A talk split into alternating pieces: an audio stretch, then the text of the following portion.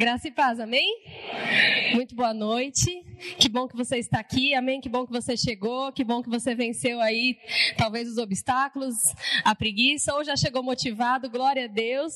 Se não chegou, ainda dá tempo de você alinhar seu coração e saber por que você está aqui, amém? Aleluia, glória a Deus. Deus quer falar conosco através da sua palavra, tenho certeza que já está falando através da ministração do louvor, do experiência rema.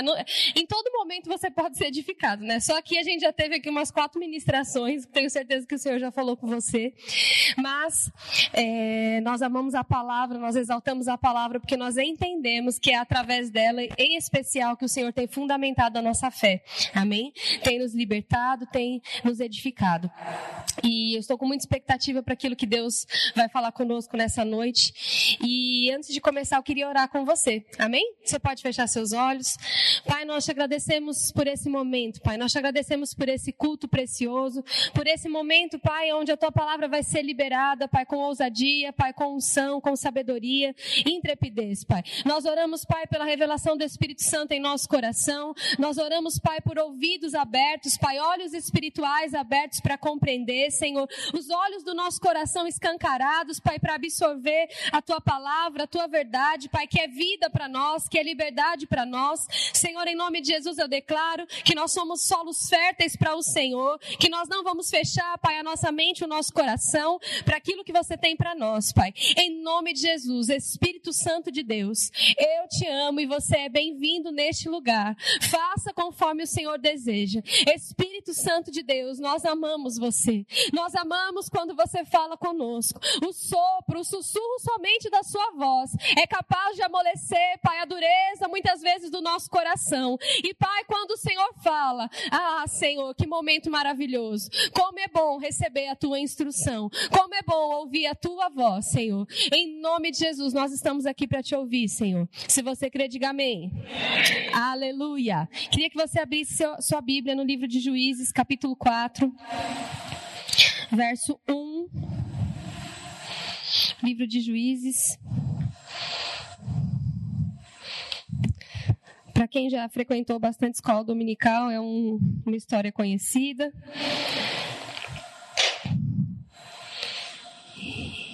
E você vai entender onde a gente vai chegar, amém? Nós vamos entender um pouco dessa história, do contexto dessa história. E depois a gente vai chegar onde o Espírito Santo quer falar conosco. Amém? Você encontrou? Juízes capítulo 4, verso 1, diz assim: Depois da morte de Eude, mais uma vez os israelitas fizeram o que o Senhor reprovava. Assim o Senhor os entregou na mão de Jabim, rei de Canaã, que reinava em Azor. O comandante do seu exército era Císera, que habitava em Arosete Argoim. Olha, dá para ser batizado no Espírito Santo, né? Vamos continuar. Os israelitas clamaram ao Senhor, porque Jabim, que tinha 900 carros de ferro, os havia oprimido cruelmente durante 20 anos. Débora, uma profetisa, mulher de Lapdote, liderava Israel naquela época. Ela se sentava debaixo das palmeiras de Débora, entre Ramá e Betel, nos montes de Efraim. E os israelitas a procuravam para que ela decidisse as suas questões. Débora chamou, mandou chamar Baraque, filho de Abinoão, de Quedes, em Naphtali, e lhe disse: O Senhor, o Deus de Israel, lhe ordena que reúna dez mil homens de Naphtali e Zebulon e vá ao monte Tabor. E ele, ele é, desculpa, ele fará que Císera, o comandante do exército de Jabim, vá atacá-lo com seus carros de guerras e tropas, junto ao, ao rio Kizon, e os entregará em suas mãos. Baraque disse a ela: Se você for comigo, irei, mas se não for, não irei. Respondeu Débora: Está bem, irei com você, mas saiba que por causa do seu modo de agir, a honra não será sua, porque o Senhor entregará Císera nas mãos de uma mulher. Então Débora foi a Quedes com Baraque, onde ele convocou Zebulon e Naphtali. Dez mil homens o seguiram, e Débora também foi com ele. Ora, o queneu Eber se havia separado dos outros queneus, descendentes de Obabe, sogro de Moisés, e armou a sua tenda junto ao carvalho de Zanim, perto de Quedes. Quando disseram a Císera que Baraque, filho de Abinoão, tinha subido o monte de Tabor, Císera reuniu seus novecentos carros de ferro e todos os seus soldados, e Arosete Ragoim ao rio Kizon. E Débora disse também a Baraque: Vá, este é o dia que o Senhor entregou Císera em suas mãos. O Senhor está indo à sua frente. Então, Baraque desceu o monte de Tabor, monte Tabor, seguido por 10 mil homens. Amém? Só até aí. Camila, não entendi nada. Vou falar agora sobre isso, ou então entendi, já conhecia, não sei. Mas esse livro, queridos, o livro de Juízes, ele fala de uma época onde o povo de Israel ainda não tinha um rei sobre eles. Então eles vinham de um ciclo que se repetia consecutivamente. Qual era esse ciclo? Era um ciclo onde o povo de Israel começava a entrar num período de infidelidade, de desobediência para com o Senhor, e eles colhiam o fruto dessa desobediência. Como? Os reinos vizinhos vinham para oprimi-los, para rendê-los, para pegar os despojos deles, para é, dominá-los, literalmente. E toda vez que isso acontecia, após esse ciclo de desobediência, eles clamavam ao Senhor. E o Senhor levantava um líder, um juiz dele, que, como profeta, ajudava o povo a se libertar, a trazia o povo de novo para o Senhor, é, como se corrigisse o coração do povo. E quando aquele povo se arrependia, a paz reinava. Mas passava um tempo, o povo se esquecia novamente, entrava em desobediência. Você já ouviu alguma história assim? às vezes, né? Mas o Senhor tão misericordioso, todas as vezes que o povo clamava, ele levantava um juiz. E nesse caso aqui, dentre esses juízes, você vai ver que nesse livro, se você quiser ler depois na sua casa, vão ter os juízes maiores, os juízes menores. Os menores cuidavam de algumas coisas relacionadas à lei e os maiores traziam essa direção para o povo. E sabe, queridos, Débora foi a única mulher nessa lista de juízes. Eu achei muito interessante pontuar isso, amém? Porque ainda hoje existem homens que questionam, é, como se diz, é, o acreditar do Senhor a respeito da mulher. Então, achei interessante pontuar isso para você. Ela foi uma, a única mulher nessa lista de juízes, uma profetisa que apareceu e viveu por volta de 1125 anos antes de Cristo. Olha só, né? Deus já contava com as mulheres, ele conta com você, amém?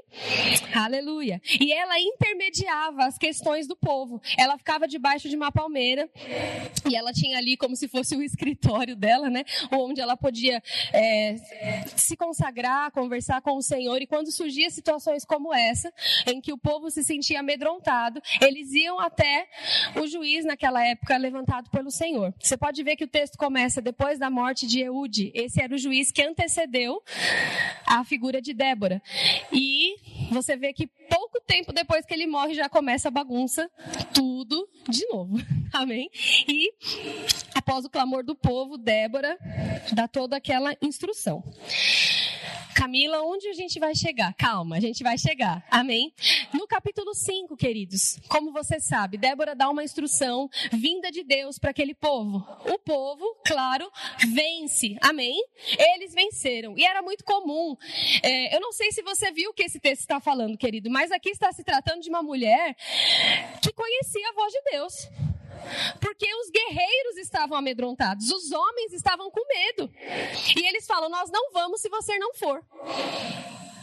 Eu não sei você, mas quando eu vejo essas cenas de guerra e eu vejo aquelas pessoas que vão na frente e falam: Meu Deus, não tenho coragem nenhuma. Às vezes eu fico olhando para a barata achando que ela sabe que eu estou chegando perto. Você já sentiu isso? Ela sabe. Ela tá, ela tá percebendo. Ela sabe que eu tô ali. E ali você vai tomando coragem para dar aquela chinelada e torce para não errar, porque se você errar, ela vai fugir. E se ela entrar de dentro de um vão, você não vai ter saber o que fazer, não é assim? Mas aquelas pessoas estavam diante de um exército e aquela mulher falou: "Tá bom, eu vou".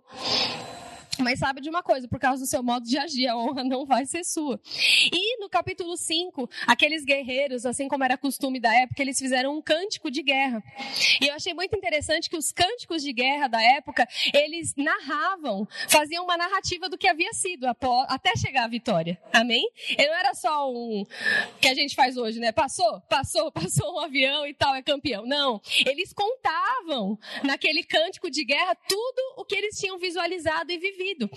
E no capítulo 5, eu quero ler alguns versos com você, bem rápido. Abre lá comigo, você continuar, uma, virar a página no verso 7.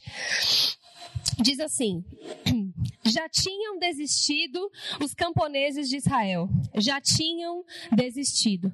Até que eu, Débora, me levantei. Levantou-se uma mãe em Israel. Quando escolheram novos deuses, a guerra chegou às portas e não se via um só escudo ou lança entre 40 mil de Israel. Meu coração está com os comandantes de Israel, com os voluntários dentre o povo. Louvem o Senhor. Vocês que cavalgam em brancos jumentos, assentam-se em ricos tapetes que caminham pela estrada.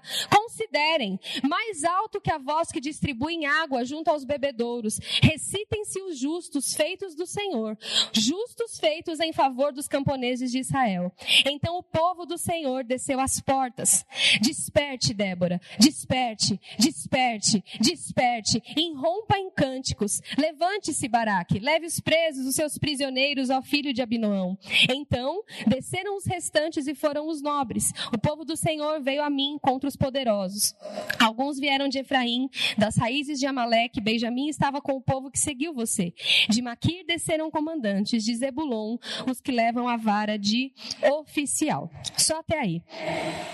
Queridos, nessa época, talvez você não saiba, mas na velha aliança, Deus ungia somente três tipos de pessoa, que eram os reis, os sacerdotes e os profetas. Ao contrário de como é hoje, onde nós todos temos a presença do Espírito Santo, quando nós nascemos de novo, e a gente fala isso várias vezes aqui na igreja, quando nós nascemos de novo, nós nos tornamos um com o Senhor, o Espírito Santo passa a habitar em nós, e agora nós podemos ouvir dele a direção. Amém? Mas naquela época, por causa do pecado, porque Jesus ainda não vinha é, redimir o povo, e precisava de alguém que representasse a voz de Deus. E neste texto, nesse contexto, Débora era essa voz. Esses juízes, esses profetas que se levantavam, era para que o povo não ficasse perdido. Você já percebeu que quando nós nos afastamos do caminho do Senhor, eu não sei se você já viveu essa triste oportunidade, mas quando você está longe, você se sente perdido? Mas quando você está perto, existe uma voz que é mais audível e mais fácil de entender dentro de você que te guia a decisões melhores. Não é assim? Então essa voz, através de Débora, era a voz de Deus, era a voz que guiava aquele povo. Hoje nós sabemos que o profeta, na nova aliança, esse ofício ainda existe, mas os dons do profeta, os dons de revelação e as profecias, eles vêm para confirmar e para exortar aquilo que já está dentro do nosso coração. Amém? O profeta profeta não vem para te contar uma novidade, querido. O seu pai é Deus, você é filho, ele tem liberdade de falar com você. Amém? Então, na nova aliança, existe uma voz dentro de você. E é importante que você reconheça, dê crédito, considere e obedeça a essa voz. Amém? E nessa época aqui, queridos, eu me, eu guardei esse versículo. A primeira vez que eu ministrei sobre esse texto foi num dos meu, meus momentos que a gente faz aqui à tarde com, com as mulheres. E esse texto ficou guardado dentro de mim, porque no verso 7, nesse capítulo 5 que a gente leu, nesse cântico existe uma frase que me marcou, que era: Os camponeses já haviam desistido, até que eu me levantei. Levantou-se uma mãe em Israel. Isso me marcou, querido. Sabe por quê? Porque o mundo precisa de uma referência. E se você não se levantar, outros se levantarão. E se referências boas não decidirem se levantar, referências ruins tomarão o nosso lugar. O Senhor conta conosco como igreja. É por isso que aqueles apóstolos não tiveram medo de dizer: Ei, olhe para mim, eu não tenho prata nem ouro, mas o que eu tenho eu te dou, levanta-te.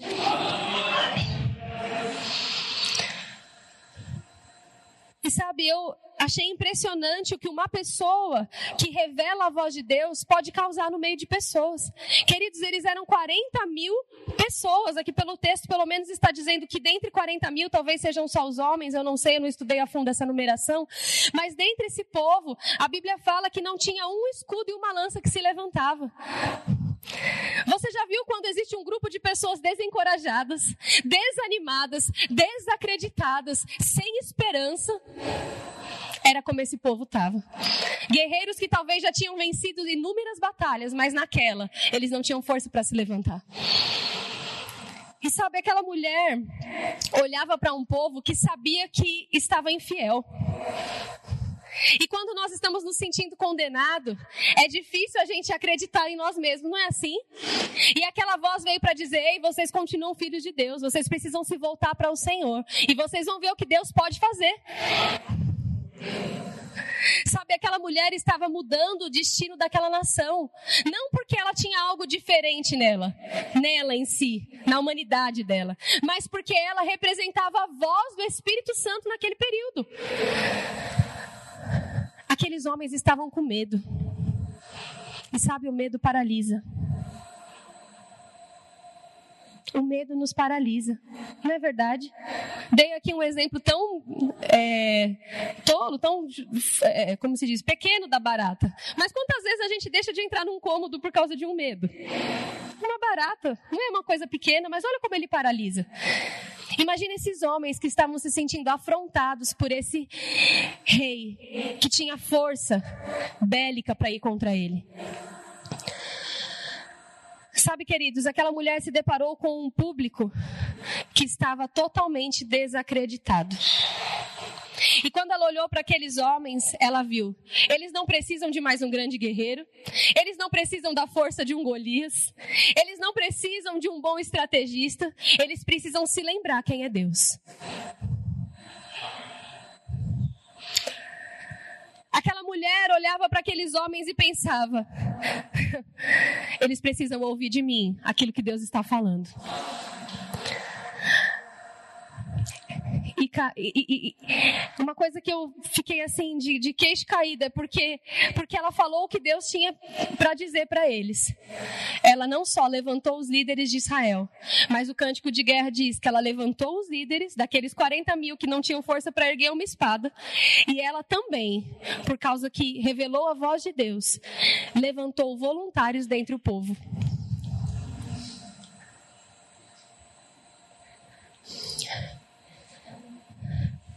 E Camila, por que nós estamos falando sobre tudo isso? Porque enquanto eu estava no culto, esses dias eu não sabia ainda que eu ia ministrar nesse dia e já estava dando aquele negócio né, na barriga. Ai, Senhor, fala para mim, queria tanto estudar logo, queria tanto me antecipar. E como o pastor sempre fala, e eu honro a vida dele por isso, porque nós não estamos aqui para palestrar para pessoas, amém? Nós estamos aqui para falar aquilo que Deus tem nos inspirado. E eu fiquei ali aguardando uma inspiração do Espírito, e naquele culto veio esse texto que falava: Levantou-se uma mãe em Israel. E eu falei, pai, sobre o que eu vou falar? Sobre ser referência, sobre mãe. E sabe, nós vamos falar hoje sobre interferir em destinos. E eu quero te dizer que a maior ferramenta de interferir no destino de uma pessoa é a intercessão.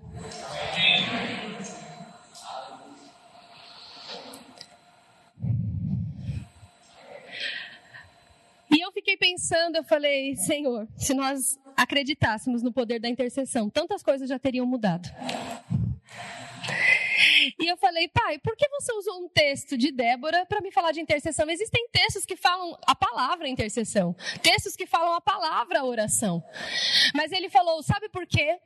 Sabe por que, que Débora levantou-se com uma mãe?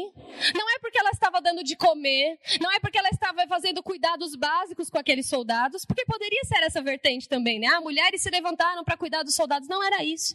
Era um sentimento que envolveu o coração dela. E sabe, queridos, a mãe, ela tem uma peculiaridade muito grande. A mãe se envolve, a mãe não se conforma. Por mais ferida que ela esteja, ao menor sinal de mudança, ela acredita.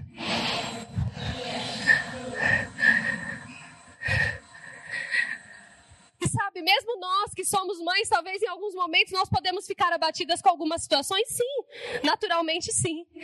Mas, queridos, no menor sinal de mudança, nós somos as primeiras a acreditar. E quando isso não acontece, quando você vai para o Senhor, Ele logo te reaviva. E com isso, queridos, eu não estou falando aqui com mães, eu estou dizendo um texto que fala que existe um sentimento, que é esse tipo de sentimento que te faz interceder. É esse tipo de motivação que te faz interceder e interferir no destino de pessoas. De não aceitar quando você está olhando e vendo que alguém está caminhando para o buraco.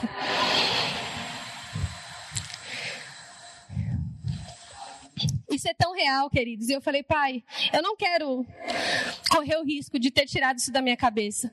Me mostra um texto na nova aliança que fala sobre intercessão e esse sentimento de mãe porque eu quero ter base naquilo que eu estou falando.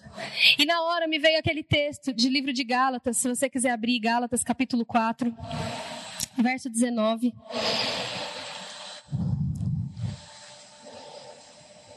Quatro, dezenove. Você achou? Vou esperar, tá? Que eu estou ouvindo umas folhinhas. Gálatas 4, 19. Se você não trouxe, tem aqui no telão. Diz assim: Meus filhos, novamente estou sofrendo dores de parto por sua causa, até que Cristo seja formado em vocês. Eu gostaria de estar com vocês agora e mudar meu tom de voz, pois estou perplexo quanto a vocês. Digam-me, os que querem estar debaixo da lei, acaso vocês não ouvem a lei? Queridos, Paulo havia fundamentado essa igreja. E de repente ele viu aquele povo que ele ensinou, que talvez ele tenha se sacrificado para chegar lá, liberar a palavra, formar aquele corpo. E ele viu que eles estavam caminhando para o engano, saindo da graça, daquilo que Jesus tinha feito, daquele novo e vivo caminho, e voltando para a lei. E Paulo, dentro dele, o espírito dele fica perplexo com isso. Ele fala: Queridos, eu estou sofrendo dores de parto, até que em vocês seja formado Cristo. Sabe o que é isso? Ele estava agindo como um pai, como uma mãe aqui, que olha para os seus filhos e fala: Eu não me conformo, eu vou interceder, eu vou me colocar nesse lugar de oração, para que Cristo seja formado em você e você não caia nesse engano. Sabe, nesse texto que nós lemos, Débora não está nos representando. Mas nessa pregação ela está representando a figura do Espírito Santo, que flui quando você ora. Que alcança quando você ora. Que faz o que nós não podemos fazer quando você ora.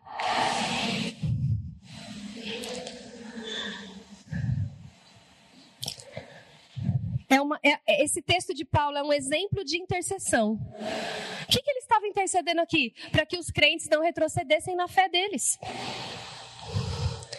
Sabe, às vezes eu vejo que existem coisas. Você já percebeu que tem sempre algo que te indigna mais? Que talvez algumas pessoas são sei lá, um maltrato à criança, uma injustiça social, ver alguém que tem talento desperdiçando. Não tem coisas que te indignam?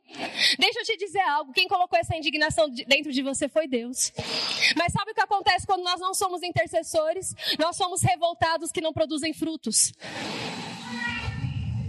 Sabe, as indignações que estão dentro de você, elas precisam de uma resposta. E a resposta é a sua intercessão. As indignações do seu coração podem se tornar o clamor que sai do teu coração direto para Deus. É quando você olha alguém e fala: Senhor, essa pessoa tem tudo para dar certo, mas ela precisa ter os olhos dela abertos. E isso é através da minha e da sua intercessão. Através da nossa oração.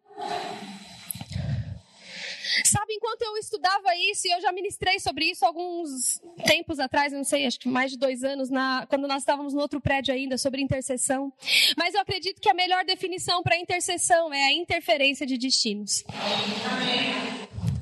E eu fiquei, Senhor, me dá um exemplo, porque eu acho que exemplo marca para nós, não é verdade? Quando a gente tem um bom exemplo, aquilo fica.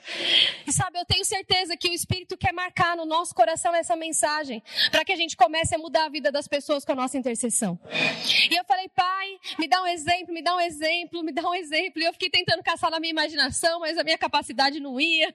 E eu falei, Pai, eu preciso da sua inspiração. E na hora ele me lembrou de um trem. Um trem em alta velocidade, um trem forte, um trem que o maquinista não tem poder de pará-lo. Você já percebeu? Se alguém passar num trilho desavisado e o trem estiver vindo, não tem o que fazer. O trem vai continuar. E sabe, ele falou: existe uma, um mecanismo no trilho do trem que, quando ele é ativado, muda-se a direção do trilho. Você já viu isso? Quem aqui já teve ferrorama? Então eu não tive, porque meu pai deu dele pro meu primo. Eu fiquei tão chateada. Até hoje, uma mágoa, não, tô brincando, já liberei perdão. Mas eu achava aquilo fenomenal. Meu pai tinha um daqueles de ferro. E eu ficava olhando aquele trem, indo, indo, indo. E quando você girava aquele mecanismo, o trem mudava de direção. E eu falei, pai, realmente. Eu achei que o exemplo já era bom até aí. Mas ele falou, Camila, sabe qual, nosso, qual o problema que muitas vezes vocês têm passado quando vocês querem ajudar pessoas? Você não vai conseguir, na sua força, entrar na frente de um trem e parar ele. Porque as pessoas são vivas, elas estão vivendo, elas não vão parar de viver para serem arrumadas. Elas precisam mudar de direção. E se você entrar na frente de um trem com a sua própria força, deixa eu te dizer, você vai ser atropelado. Talvez você consiga fugir, mas você vai sair ferido disso. Pare de dar soco em ponta de faca. Pare de se ferir quando você tem uma ferramenta mais precisa do que a sua própria força. E eu fui na internet, né, quando você não sabe, o Google sabe. E eu coloquei lá. Falei, como que eu vou escrever isso? Coisa que muda o trilho de. Fiquei lá pensando. E existe um nome, se chama AMV. Essa ferramentinha, esse mecanismo que muda o caminho do trilho. É aparelho de mudança de via. É algo simples, querido. O trilho tem um aqui e um que sai ali pela direita. Se você só muda, são duas peças ali, três, não sei mais ou menos quantas, mas algo simples, que é só você acionar e o trem muda de direção.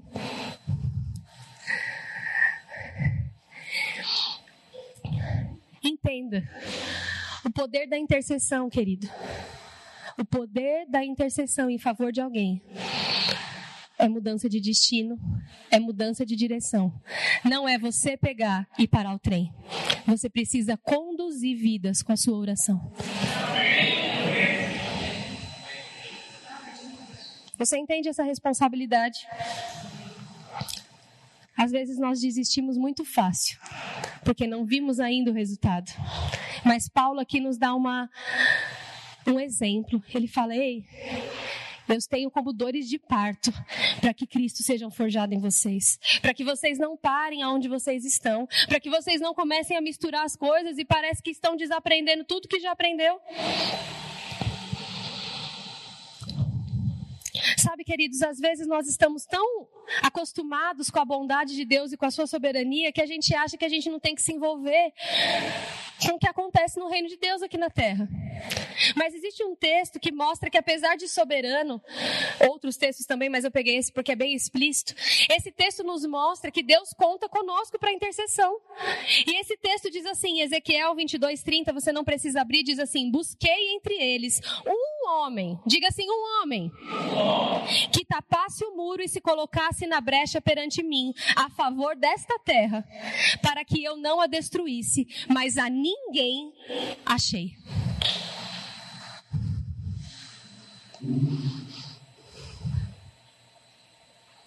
Às vezes eu fico pensando, será que Deus não estava esperando que em algum desses dias eu tivesse orado por alguém, mas a minha falta muitas vezes de sensibilidade e de ouvir ao Senhor não fez que alguma vida pudesse ter mudado sua direção? Ele procurou alguém. Porque deixa eu te dizer algo, Deus é justo. E ainda que ele seja longânimo, querido, a colheita sobre aquele que está em desobediência vem. E não é porque é o desejo dele, mas porque ele é justo. O conceito de justiça é colher o que plantamos, não é isso? Então, ainda que nós não queiramos, ainda que Deus não queira, a colheita, um dia, ainda que muito tempo, se demore, ela vem. E sabe, nesse tempo, tem um, um, um, texto que diz lá em Pedro, eu não lembro a referência agora, fala que Deus, ele é longânimo, dando tempo para que as pessoas se arrependam. Muitas vezes a gente olha com aquele olhar e fala: Meu Deus, essa pessoa está fazendo isso há tanto tempo. É tão ruim o que ela faz. Será que Deus não está? Queridos, Deus está vendo. mas ele, é de, ele dá tempo para que nós nos arrependamos. E sabe, nesse trajeto, em vez de você ficar olhando triste porque nada aconteceu, ore! Para que os olhos dela se abram. Busquei um homem. Você vê essa proporção, parece mínima. Um homem para uma terra. Será que você acredita mesmo no poder da sua intercessão? Ló, parente de Abraão, ia ser destruído junto com Sodoma e Gomorra. Mas Abraão decidiu interceder. E ele falou: Senhor, e se tiver um justo lá?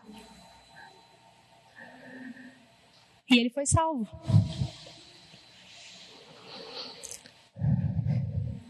Deus é soberano, mas conta com os intercessores da terra.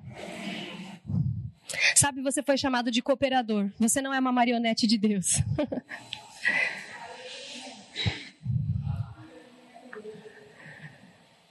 Existe um outro texto que nos exorta a usar a intercessão. Está em 1 Timóteo, capítulo 2, 1 e 2. Se você quiser anotar, eu vou só ler para você. Diz assim: Antes de tudo, pois, exorto que se use a prática de súplicas, orações, intercessões e ações de graças em favor de todos os homens, em favor dos reis e de todos que se acham investidos de autoridade, para que vivamos uma vida tranquila e mansa, com toda a piedade e respeito. Aqui ele está nos dando uma exortação no livro de Timóteo. Ele fala: ei, use as súplicas, as intercessões, as ações de graças. Orem por todos os homens e por todos aqueles que são investidos de poder, para que você possa ter uma vida tranquila e mansa. Comecei a reparar em algo, queridos, e veio isso no meu coração, e eu confesso a você que isso foi o primeiro para mim. E por isso eu não tenho nenhum temor em te falar isso. Mas Deus falou algo para mim. Se os meus filhos estão orando pouco em favor de pessoas e situações, quer dizer que eles estão mais envolvidos com eles do que com o meu reino. Ah, eu amo o reino de Deus. Quantas vezes você ora em espírito e deixa o Espírito Santo te conduzir para que você se levante em intercessão em favor de uma nação, de um governo, de uma pessoa, de um parente?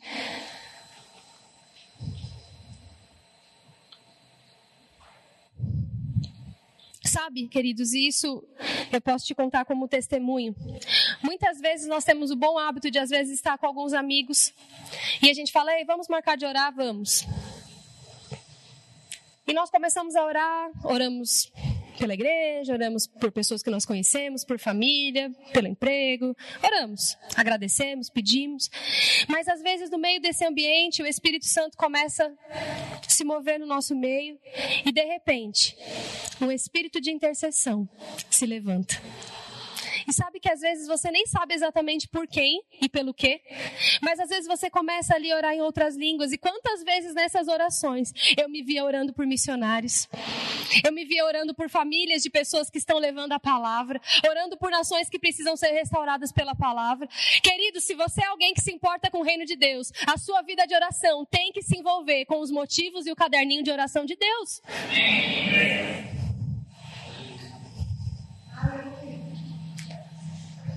Se você é filho de Deus e ora pouco por pessoas e situações que não são suas, talvez você esteja mais envolvido com as suas causas do que com o reino de Deus.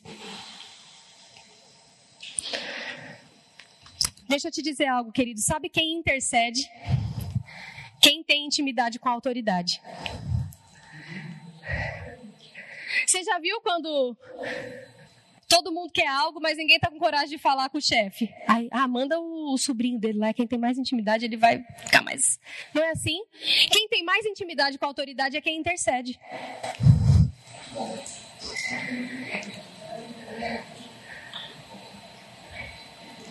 Você não deixa de interceder porque está te faltando intimidade com Deus. Está te faltando intimidade porque você não intercede. Porque se, se você se envolver nas causas do Senhor, você vai fazer parte de todas as reuniões com Ele.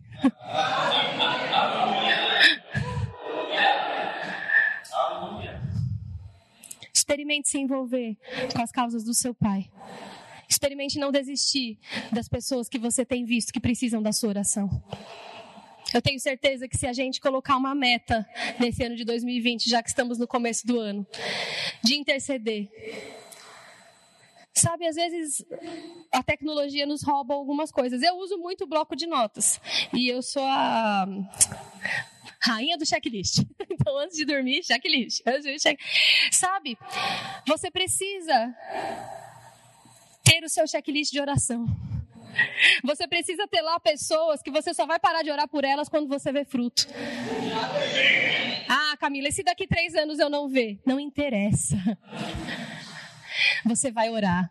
E você vai orar. E você vai agradecer. Ah, não tem mais nada para falar. Agradece. Pai, obrigado porque você está fazendo sua obra. Obrigado porque eu não estou vendo, mas o teu espírito vai encontrar uma oportunidade. Queridos, quantas vezes eu orei e oro por pessoas que, naturalmente falando, não querem ouvir o que eu tenho para falar. Não adianta eu tentar ter uma atitude. Não adianta falar. Sabe quando não adianta? Você já falou, você já tentou, você já semeou, você já amou. Ok, chega. Basta. Ore. Ore. Declare. Quebre no nome de Jesus aquilo que tem que ser quebrado. Mas depois disso, comece a agradecer. Pai, você está fazendo a sua obra. Espírito Santo, aonde houver um espaço, você vai entrar. Aonde houver um espaço, você vai entrar. Aonde houver um espaço, você vai entrar.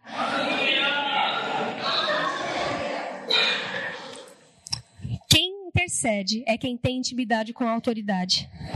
Sabe, tem um texto que eu acho maravilhoso. E você não precisa abrir, mas está no livro de João, capítulo 11, que é quando Jesus sabe que seu amigo Lázaro morreu. Na verdade, ele ouve sobre que ele está enfermo e ele não chega a tempo, né, aos olhos naturais daquela família, daqueles amigos. E no verso 39 do João 11 diz assim: Tirem a pedra, disse ele. Logo quando Jesus chega naquele contexto, ele já estava enterrado. Disse Marta, irmã do morto: Senhor, ele já cheira mal, pois já faz quatro dias. Disse-lhe Jesus: Não lhe falei que se você cresce veria a glória de Deus? Então tiraram a pedra. Jesus olhou para cima e disse: Pai, eu te agradeço porque sempre me ouves. Eu sabia que sempre me ouves, mas disse isso por causa do povo que está aqui, para que creiam que tu me enviaste. Depois de dizer isso, Jesus bradou em alta voz: Lázaro, venha fora! O morto saiu, com as mãos e os pés envolvidos em faixa de linho e o rosto envolto num pano. E disse-lhe Jesus: Tirem as faixas dele e deixem ele ir. Muitos dos judeus que tinham vindo visitar Maria, vendo o que Jesus fizera, creram nele. Amém. Sabe quando você intercede por alguém? Primeiro, quando você tem intimidade com a autoridade. Segundo, você sabe que ele te ouve. Sabe, às vezes, como na cabeça de qualquer ser humano, às vezes você está orando e seu inimigo vai dizer assim: ixi, está falando sozinho. Você já passou por essa acusação? Eu já. Tava orando ali no chuveiro daqui a pouco e tá doida, tá falando só. A incredulidade vem querer roubar aquilo que você faz. E eu me lembrei desse texto na hora. Eu nunca esqueço, eu era, acho que é início de casado, eu tava orando por uma situação que era mais complicada e eu comecei a orar e na hora veio, você está falando sozinha. E eu falei, pai, eu estou falando alto, porque eu sei que você me ouve. E eu estou falando isso para que meu inimigo ouça. Você me ouve. Ele te ouve. Ele te ouve. Sabe outra coisa que vai te fazer interceder? É saber que quando você orou, aquilo foi resolvido naquela hora. Tem gente que ora e fica esperando acontecer. Querido, fé é orar e falar: pronto, está resolvido. Ah, mas eu não vi ainda. Fé é dizer, está resolvido. E depois, amanhã, se eu não ver, você agradece. Você dá ordem. Pai, obrigado, porque os seus anjos estão trazendo aquilo que eu, aquilo que eu preciso. Senhor, obrigado, porque aquela pessoa está com seus olhos sendo abertos. Pai, obrigado, porque ela não vai ficar nessa situação. O nosso inimigo não vai roubar o melhor dia da vida dela. Ela vai voltar. Oh, Pai, obrigado, porque os planos do Senhor são maiores do que os planos do nosso inimigo. Obrigado, Pai, porque existe um poder sobrenatural que atua sobre a vida dessa pessoa. Ela vai reconhecer o Senhor. Sabe, às vezes nós abrimos nossa boca para falar tanta besteira. Mas eu te aconselho a trocar suas palavras por palavras que reguem a sua intercessão. Sabe, queridos, a pessoa que intercede, ela também não depende do cenário natural e nem dos sentimentos que envolvem aquela situação. Jesus chegou e não era uma pessoa desconhecida que precisava do milagre dele, era um amigo. E sabe que às vezes é mais difícil, em algumas situações, você se mover em fé quando você conhece pessoalmente alguém? Não é assim? Porque às vezes você quer envolver a sua razão. Ai, como que será que ela vai achar se eu orar assim? que será que não sei? Não é assim? Nós ainda nos preocupamos com a nossa reputação e isso tem que acabar. Amém? E quando Jesus estava ali, ele viu um, um, morto enterrado com uma pedra sobre aquela situação, as irmãs fazendo pressão, uma pressão psicológica, se você estivesse aqui, isso não tinha acontecido. Ah, eu sei de que, de que ressurreição você está falando, Jesus. É da ressurreição dos, dos mortos, aquele dia onde todos. Não, é Jesus, não, não, não. Não é isso, não. Ei. Senhor, obrigado porque você sempre me ouve. Tirem a pedra. E sabe quando aquela pedra rolou? Ele deu um comando: Lázaro, vem fora. Quantas vezes, queridos, em intercessão por pessoas eu digo: Ei, Fulano, desperta. Se alguém olhar e falar, desperta quem? Eu estou falando algo no reino do Espírito, queridos. Para que o Espírito Santo encontre espaço no coração daquela pessoa. Eu quero te animar nessa noite. A você que tem orado pelos seus familiares, pela sua mãe, pelos seus filhos, pelos seus amigos, por essa igreja, por essa nação. Não se cale. O seu pai te ouve. Aquele que tem autoridade, aquele que resolve, está pronto para ouvir a sua oração.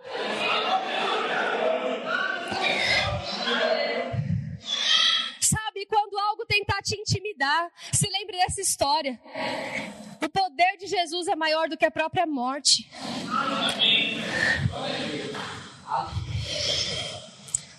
E às vezes a gente fica, ah, não, mas aquela pessoa é impossível, ela é intelectual demais, ela racionaliza, ela não acredita em milagres. É desse mesmo que Jesus quer fazer a obra, querido. É nesse aí mesmo. Às vezes a gente acha que a pessoa, a gente julga alguém de, ah, não, não vai acreditar em Deus, não. Quem, quem nós éramos? Onde você estaria se Jesus não tivesse te encontrado? Ah, minhas orações de gratidão. Eu sempre começo assim, pensando: Senhor, quem eu seria se você não tivesse me encontrado? E toda vez que eu penso isso, eu falo: qualquer um pode ser encontrado, transformado e receber o amor de Deus. Qualquer um. E sabe, queridos, Existe essa mudança no trilho. Deus não quer que você entre na frente de trem nenhum. Ele não quer que você use toda a sua força, desgaste todo o seu emocional para mudar a vida de alguém. Ele só quer que você creia no poder da oração. Ele só quer que você abra sua boca. Que você use o seu aparelho que muda a via do trem. Sabe? É, e agora eu vou fazer um parênteses aqui. No Rema, nós temos uma matéria que se chama Oração que Prevalece. E nós ensinamos vários tipos de oração. Porque existe uma capacidade em nós, se nós aprendemos pela palavra a orar certo. E essa oração, a de hoje, que nós estamos falando, é intercessão. E sabe, eu quero te dar, para concluir, só umas dicas rápidas já que intercessão é um tipo de oração para que você ore certo. Primeira coisa, ore a palavra. Saiba o que a palavra diz a respeito das suas finanças, dos seus filhos, das pessoas, do plano de Deus para a humanidade. Não sei, pergunta para quem sabe. Procura, vai lá na Bíblia. Ah, Senhor, aqui está dizendo que praga nenhuma chegará à minha tenda. Não chegará. Esses dias eu não sabia que tinha pernilongo. Eu sei que pernilongo da dengue, lá tem os, os risquinhos brancos, mas eu não sabia que tem pernilongo e tem o risquinho e não é. É isso, né? Alguém me disse isso esses dias. Deve ser. e eu, na hora, eu vi um pernilongo e me picou. Eu, olhei, ah, risquinho branco? Olhei, né? Logo lembrei né, dos, dos desenhos da TV. Aí, na hora, veio, praga nenhuma chegará à minha tenda. Sabe, queridos, o fato de você saber a palavra é segurança para você. Você vai orar certo, você vai dizer certo, você não vai ficar dizendo que seu filho não tem jeito. Se você vai dizer, ei, pai, obrigado. Que abençoado. Ô, oh, menino bom. Esses dias, meu filho, logicamente, muito pequeno, né? Então, situações mais fáceis do que talvez você já tenha enfrentado com filhos maiores. Mas ele está numa fase que as ideias dele me soam um pouco ruim. Ele às vezes quer abrir meu creme e passar no chão. Ele outro dia pegou o pacote de algodão e espalhou pela casa inteira. E isso são o quê? Cinco segundos sozinho. E eu comecei a falar, meu Deus, que só tem ideia ruim. Só tem ideia ruim. Falei isso duas vezes, o Espírito Santo, ei, cale-se. Eu. Menino criativo. Que menino que esse menino é muito criativo, ele é proativo, ele é um menino de iniciativa, ele vai resolver os problemas. E lógico, quando ele faz errado, ele ó apanha também. Mas queridos, a minha boca não vai declarar coisas que não são verdades a respeito dele. A identidade dele vai ser forjada em Cristo. Ele vai ouvir na casa dele quem ele é, para que quando alguém venha falar de fora que ele não é, ele vai falar: ah, ah, ah. Deus me fez assim, minha mãe já me disse, meu pai já me falou.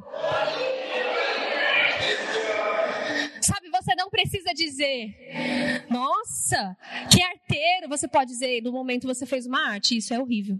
Sabe, não atribua uma característica a alguém por causa de um comportamento. Não coloque um rótulo ruim sobre alguém por causa de um comportamento. Você fere, você defrauda pessoas com isso. Ore a palavra, diga a palavra. Creia naquilo que você orou e não fale incredulidade. Pai, obrigado, porque fulano, eu creio na cura, esse câncer não vai ficar, não sei o que, daqui a pouco, oh meu Deus, o que será que vai acontecer? Ai. Não adianta, não dá para ser bipolar na nossa declaração. Ore e declare igual. Ore e fale igual. Como que eu faço isso com poder? Falando a palavra. Terceira coisa, libere perdão. A Bíblia diz que a fé opera pelo amor. Sem amor, querido, não existe óleo para a engrenagem da fé funcionar. Libere perdão. Peça ao Senhor que te ajude. Se você está com dificuldade, falou, pai, eu entendo. Eu não quero andar desse jeito. Sou eu que estou sendo prejudicado. Eu quero tomar uma posição. Eu quero liberar perdão para essa pessoa e fale. Eu libero perdão para fulano. Ah, e o, seu, o diabo vai falar no seu ouvido, ah, liberou nada, está com raiva. Você começa a orar pela pessoa. Pai, obrigado, porque o Senhor vai abençoar ela com toda sorte de bênçãos. E no começo você vai falar e vai parecer que você está sendo hipócrita, mas não é, querido. Você está ensinando a sua alma. Você está ensinando a sua mente como ela deve pensar. E você vai calando ela, liberando bênçãos. E quando você vê, já foi. Ore a palavra, creia. Não fale incredulidade, libere perdão. Ore no entendimento. Como? Orando. Pai, obrigado. Eu declaro tal, não sei o que, livre da doença, ou livre do. tá desviado, não sei, não sei a causa, não sei o motivo. Ore, ore com tudo que você puder. Aí, orou tudo que puder, pôde, dois minutos. Acabou, já orei tudo que eu mas está inquieto ainda por dentro. Como eu sei que o espírito de intercessão está me puxando para um momento de oração? Porque você começa às vezes do nada. Sabe que é do nada você lembrar de alguém? Acontece isso com você? Queridos, não é porque você não tem o que pensar. Muitas vezes é Deus te chamando a orar. Aí você fala, nossa, lembrei do fulano. O cara passando um perrengue, você, ah, tá. Talvez seja Deus procurando na terra. Eu preciso achar um. Um! E aí você se levanta e você ora, você fala, pai, nem sei o que aconteceu com ele, tô orando aqui porque você me lembrou, acabou. Aí você pode usar a segunda ferramenta. Você começa a orar em outras línguas. E quando você começa a orar no Espírito, você ora a oração completa. O Espírito Santo, querido, nos ajuda a orar da maneira certa. Em Romanos capítulo 8, verso 26 e 27 diz: Também o Espírito, semelhantemente, nos assiste em nossa fraqueza, porque não sabemos orar como convém, mas o Espírito intercede por nós, sobremaneira, com gemidos inexprimíveis. E aquele que sonda os corações sabe qual é a mente do Espírito, porque segundo a vontade de Deus é que ele intercede pelos santos. Fica tranquilo, se você se desgastar em intercessão por alguém, você tem um intercessor dentro de você. Enquanto você ora no Espírito, você intercede por pessoas, mas o Espírito também intercede por você. E sabe, você começa a criar pontes para o seu futuro. E hoje eu piso em degraus que foram criados em orações no Espírito há tempos atrás. Quando eu não via e não sabia como orar. Eu não sabia, queridos, que eu ia vir para cá, não sabia que meu marido ia ser pastor aqui há anos, eu não sabia. Mas nós orávamos no Espírito. Nós críamos, nós liberávamos palavras sobre o nosso futuro, sobre o nosso desejo de obediência, mas o Espírito que sonda o Senhor, conhece o Senhor, conhece a mente do Senhor, é aquele que vai perscrutando as profundezas de Deus e revelando ao nosso coração. E sabe, ele intercede por nós sobremaneira. Você não precisa temer se você for um intercessor ativo. Você sabe que você está intercedendo ativamente por você e pelos outros. A intercessão completa é essa. Você ora a palavra, você crê, você não libera incredulidade, com o coração livre, com perdão, orando no entendimento, orando no espírito. Sabe o melhor de orar no espírito? É que talvez, se você não puder parar, eu me lembro esses dias, minha tia, me, uma missionária na França, me mandou uma, uma mensagem: Camila, por favor, entre em oração. O noivo da nossa prima está internado, do nada ele foi detectado com pneumonia, ficou, teve uma parada lá, desacordou, os médicos não conseguiam fazer voltar, ele entrou para um estado assim em poucos dias que os médicos tinham desacreditado. E sabe, queridos, aquilo me gerou uma indignação. Falei, quê? E as pessoas de lá, a mesma coisa, elas faziam ciclos de oração, elas iam lá no hospital. E eu comecei a orar daqui. E eu orei aquilo que eu sabia, mas dentro de mim estava, não pare de orar. E eu comecei a, a, continuar orando sobre aquilo. E eu falei, Pai, o Espírito de vida que ressuscitou Jesus está operando sobre ele. E sabe de uma coisa, a minha oração vai colaborar junto com a daqueles irmãos. E eu não podia parar minha vida. Eu estava ali lavando louça, fazendo almoço, o quê? Porque as crianças tinham que se liberar para a escola ou para não sei aonde. E eu comecei, ah, babaxê, Aí, acho que foi até minha mãe que entrou na, na cozinha. Eu falei, mãe, ora aí comigo que o fulano vai sair do hospital. E, queridos, ah, louca, queridos, dê o nome que você quiser. Deus precisa de pessoas loucas para interferir no destino de pessoas. Deus precisa de pessoas que se importem com a causa alheia. E sabe, a gente tem um grupo maravilhoso, que eu tenho umas amigas que eram de Guarulhos e de outros lugares, e a gente tem um grupo lá de oração. Eu já peguei, já mandei, gente, ora aí que o fulano vai sair, a gente está querendo junto, e todo mundo, amém, amém, amém, glória a Deus. E queridos, se cerque de pessoas que orem.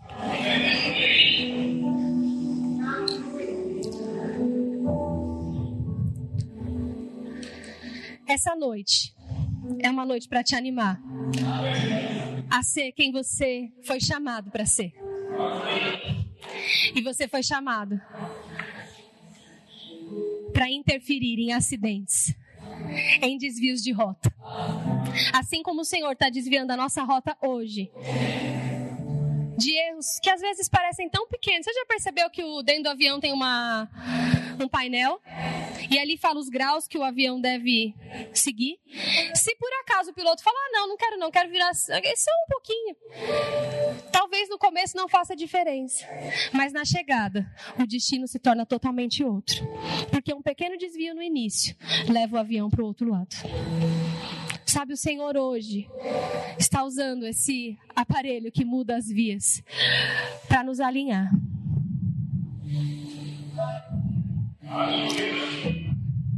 Para te lembrar quem você é e o que você pode fazer através da sua oração. Você pode ficar de pé? Fechar seus olhos.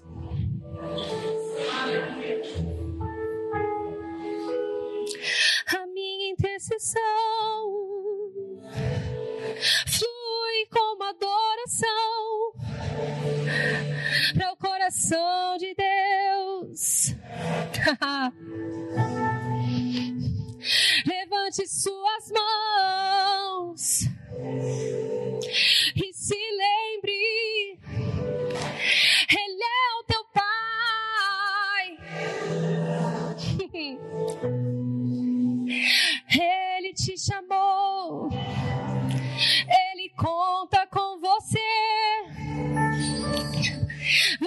agente de mudanças.